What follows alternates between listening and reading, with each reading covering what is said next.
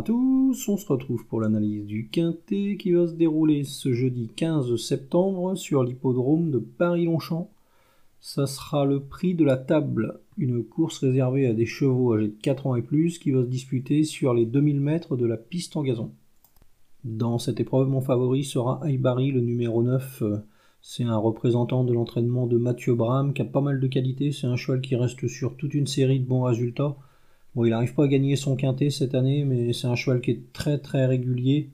Là, il va retrouver l'hippodrome de Paris-Longchamp. C'est un hippodrome où il compte 100% de réussite dans les trois premiers. Il compte euh, deux victoires et trois accessites en, en cinq sorties, ce qui est vraiment très très bien. Là, il va s'élancer avec un bon numéro de corde. Il y aura Fabrice Véron sur son dos. C'est un jockey qui est, très habile, qui le connaît par cœur.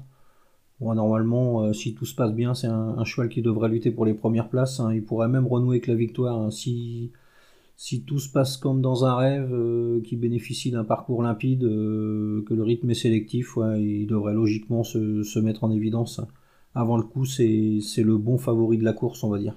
Il va toutefois devoir se méfier un peu de Hooking, le numéro 1. C'est un cheval qui est très confirmé dans les quintés, lui aussi. Bon, la dernière fois, il a terminé que sixième, mais ça s'est mal passé. Il n'a pas galopé dans le bon wagon.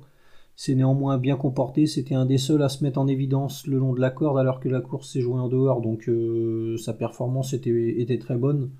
Auparavant, on l'avait vu s'imposer dans un quintet sur l'hippodrome de Chantilly, donc euh, bah, il va se présenter au top de sa forme là ce, jeudi. Euh, l'hippodrome de Paris-Longchamp, ça va pas le déranger. Il va s'élancer avec la corde 1, il y aura Aurélien Lemaître sur son dos, c'est un jockey qui le connaît par cœur. Non, avant le coup, euh, ça sent vraiment très très bon et sauf incident, euh, il devrait figurer dans la combinaison gagnante. Hein. De là à gagner, peut-être pas, mais ouais, c'est un logique postulant aux, premières places, on va dire. Ensuite, on va se méfier un peu de Matander, le numéro 15. C'est un représentant de l'entraînement de Jean-Marie Béguigné qui va faire sa rentrée ce jeudi, donc euh, forme douteuse avant le coup. Mais c'est un cheval qui a déjà prouvé qu'il était capable de bien courir sur la fraîcheur. On l'avait vu sur la PSF cet hiver.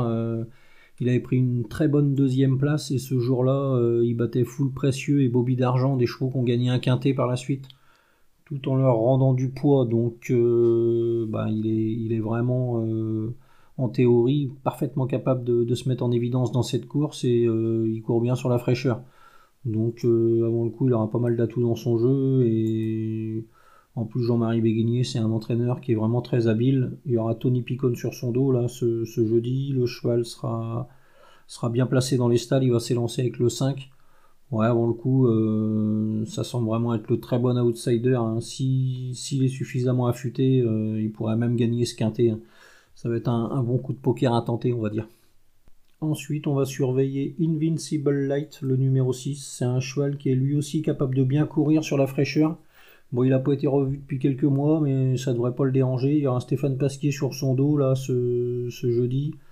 Il dépendra de l'entraînement de Michael Delzang. C'est un, entraîneur qui est souvent redoutable dans les quintés. Donc, euh, ouais, pourquoi pas une, bonne perte d'entrée de jeu. Hein. Euh, ça fera partie lui aussi des, très bons outsiders de la course. D'autant qu'il a souvent bien couru sur l'hippodrome de Paris-Longchamp. Donc, euh, ouais, on va s'en méfier particulièrement.